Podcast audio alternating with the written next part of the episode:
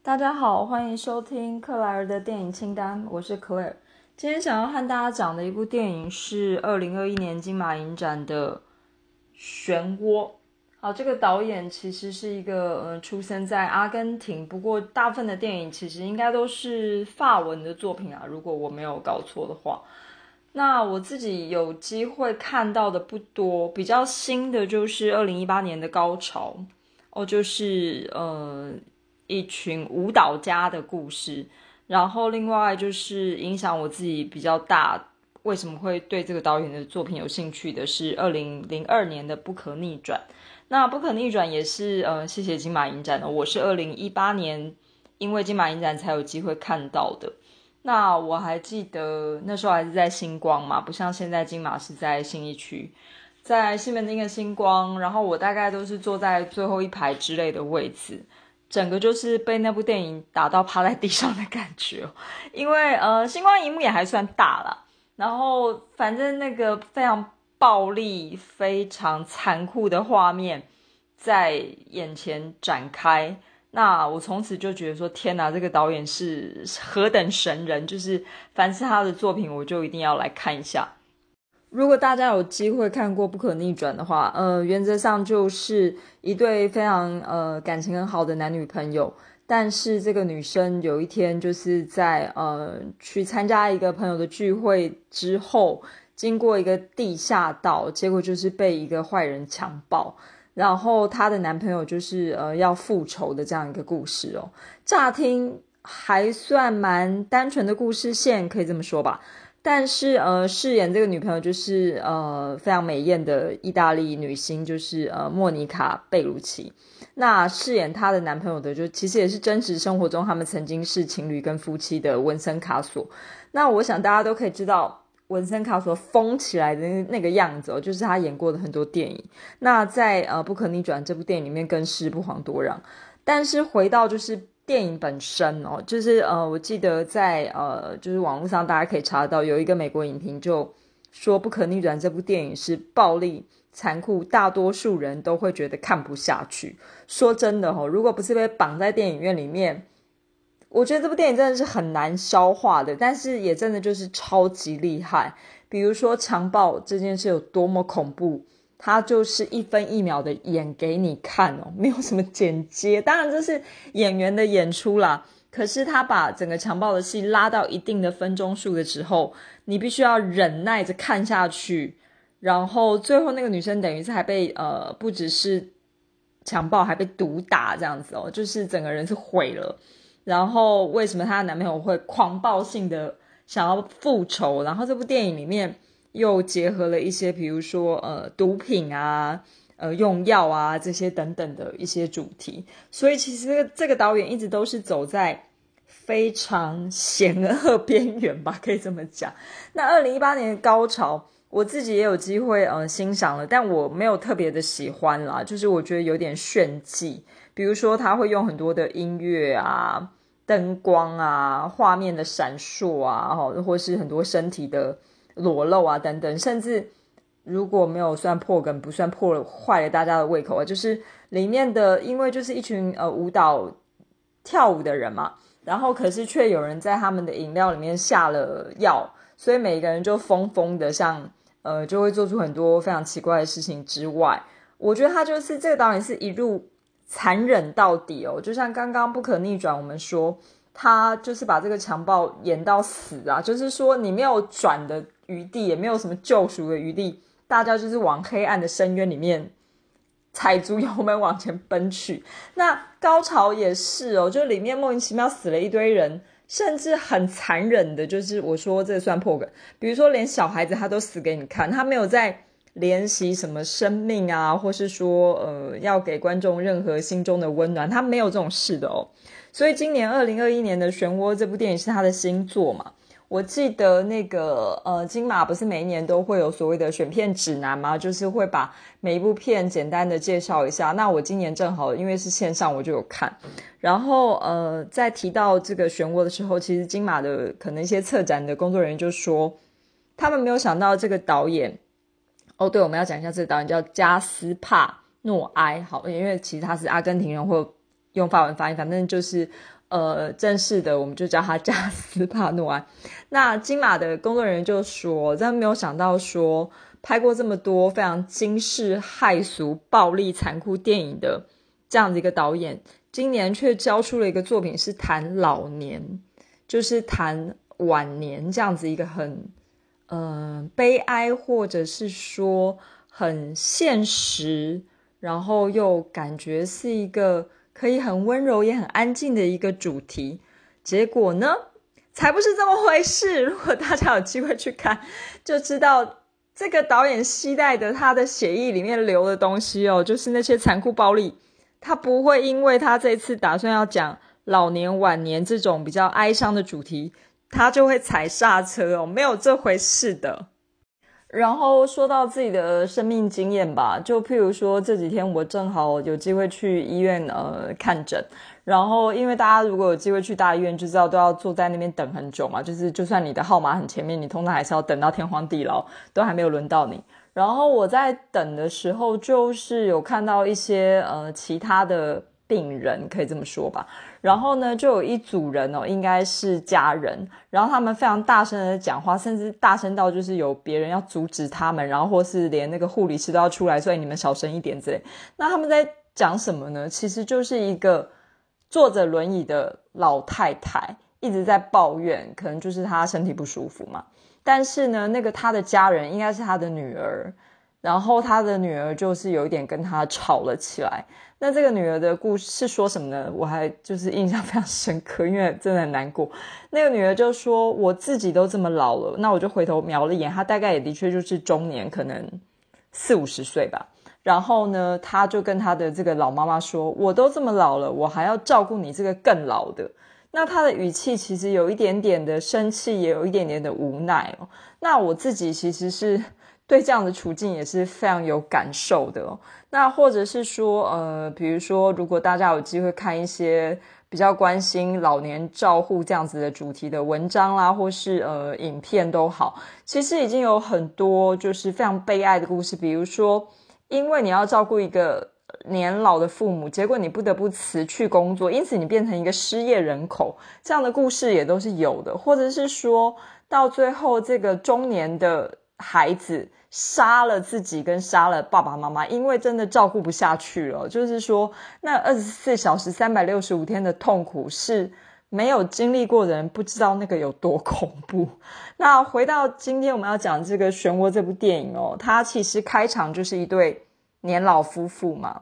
那其实呃，故事没有讲得非常清楚，但简而言之，好，以下完全是暴雷，完全是破梗哦。所以其实我今天还蛮想急着要录一下这集节目，是因为如果大家有机会，金马还有场次哦，强烈推荐大家要去看。据我查了一下，也还有座位。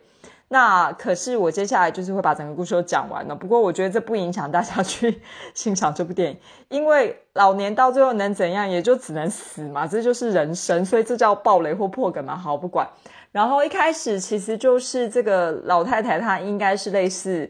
呃，失智或是阿兹海默这一类的，就是她有点呃精神神志不清，就是不记得事情啊，搞不清楚自己在哪里啊，这样子。那这个老先生就是她的老公，其实倒是神智还算正常，是吗？其实这也是个问号，大家可以去看一下。但至少上他没有呃没有疯疯疯癫癫啦，没有到说搞不清楚自己在哪里，或是不知道不记得事情，他还算正常。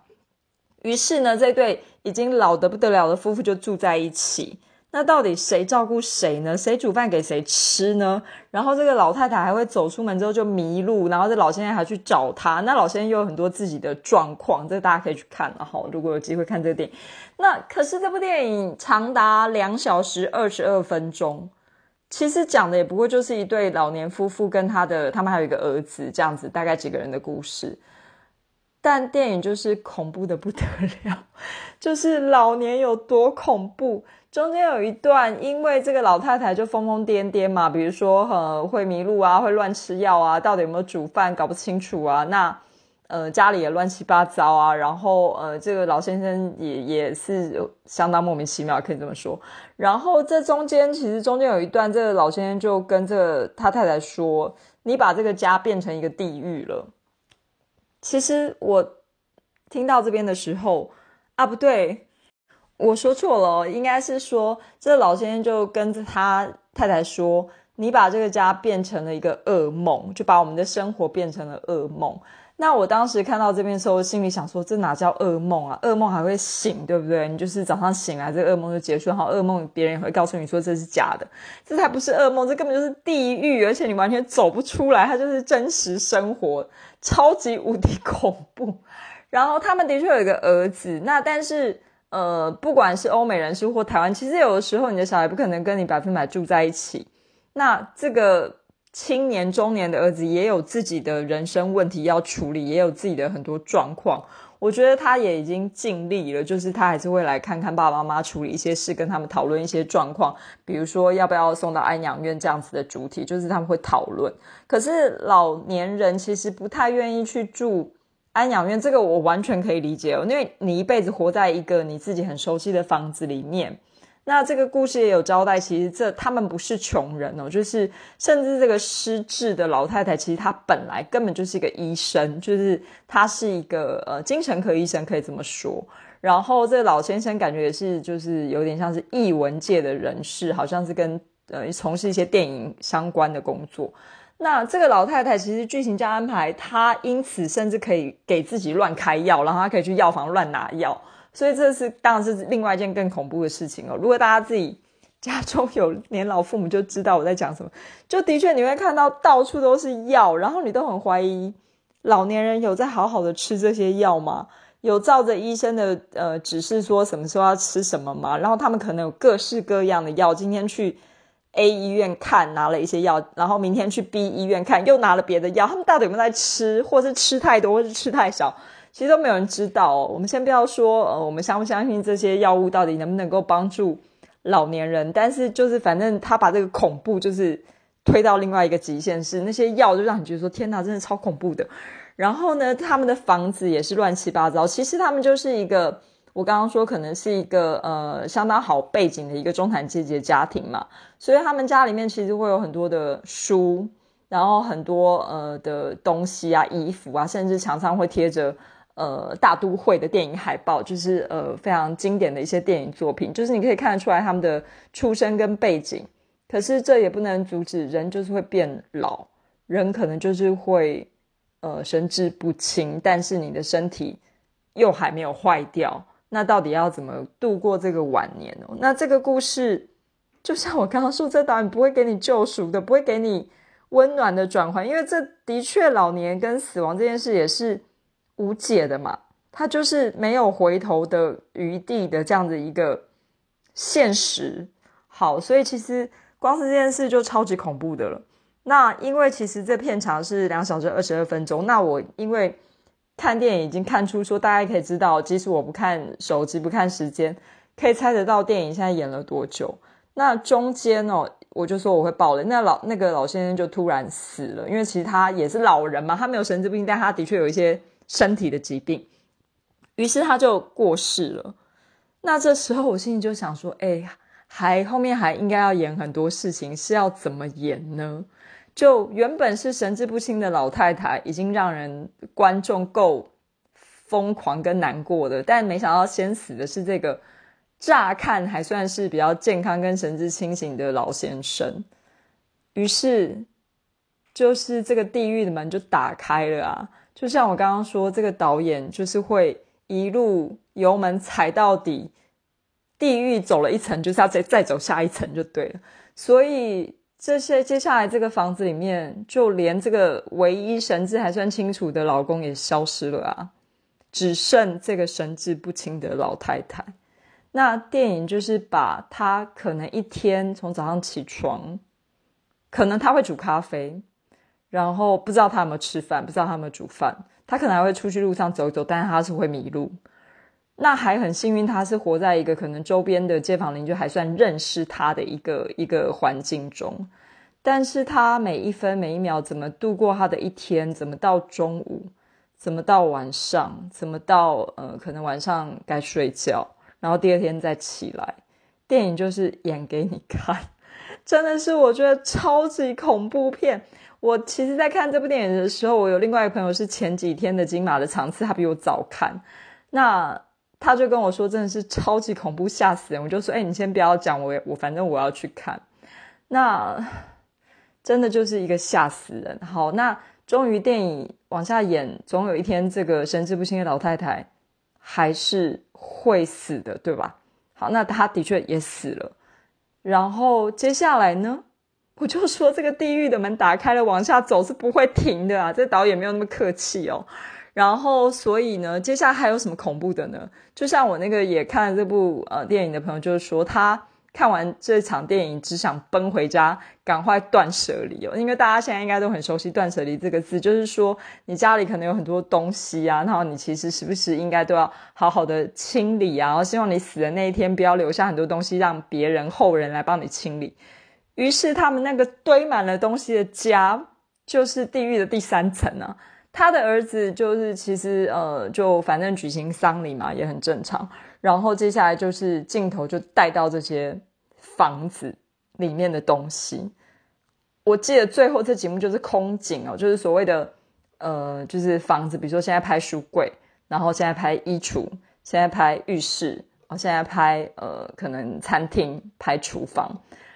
那些画面，我觉得就是简直是恐怖到我觉得毛骨悚然呢。就是先不要说为什么我们的人要活到这么老，因为现在医疗比较进步的结果，我们的身体可能可以活到八九十岁，可是我们的脑，我们可能已经就没有办法支撑我们活这么久啊。然后这样子一个房子，记载了那么多的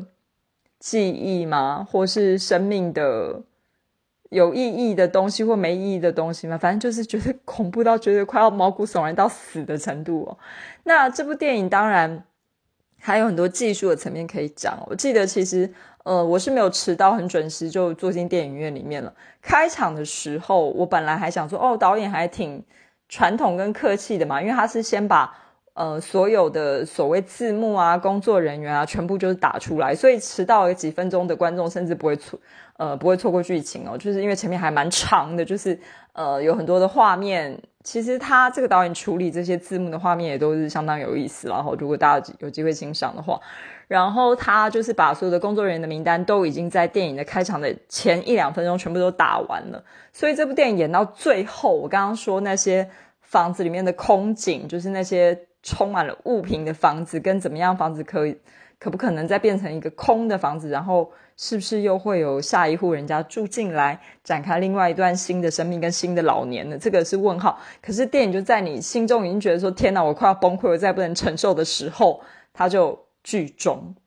然后这个剧终是立刻亮灯哦。没有字幕哦，因为其实大家如果有去看影展或什么，就是通常就是字幕会跑很久，跑完之后，因为影展的观众都很乖嘛，就大家都会乖乖的坐在戏院里面等冗长的字幕、黑黑的字幕都跑完，大家才会站起来离场。可是这部片就在那剧中的一秒钟立刻亮灯，就是觉得说天哪，你是把我吓得还不够，你到底还要怎么样？这样子的一部电影哦。那另外还有一些技术的层面，比如说。本来这个导演在呃，我看的真的很少啊，但是在比如说不可逆转或是高潮，他都有很多处理摄影跟镜头旋转的画面啊，比如说把整个呃画面或是字卡，就是三百六十五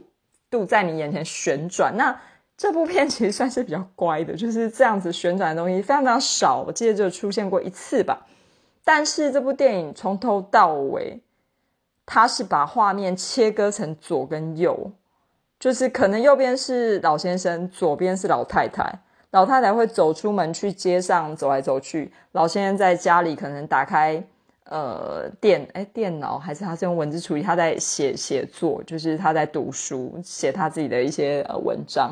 然后或是有一些画面是可能就是呃，虽然他们根本在同一个房子里。可是老太太可能在走到衣橱啊，走到厨房啊，老先生可能走到浴室啊，但他就是从头到尾把画面从中间切一半哦，然后左边一个故事一个镜头，右边一个故事一个镜头。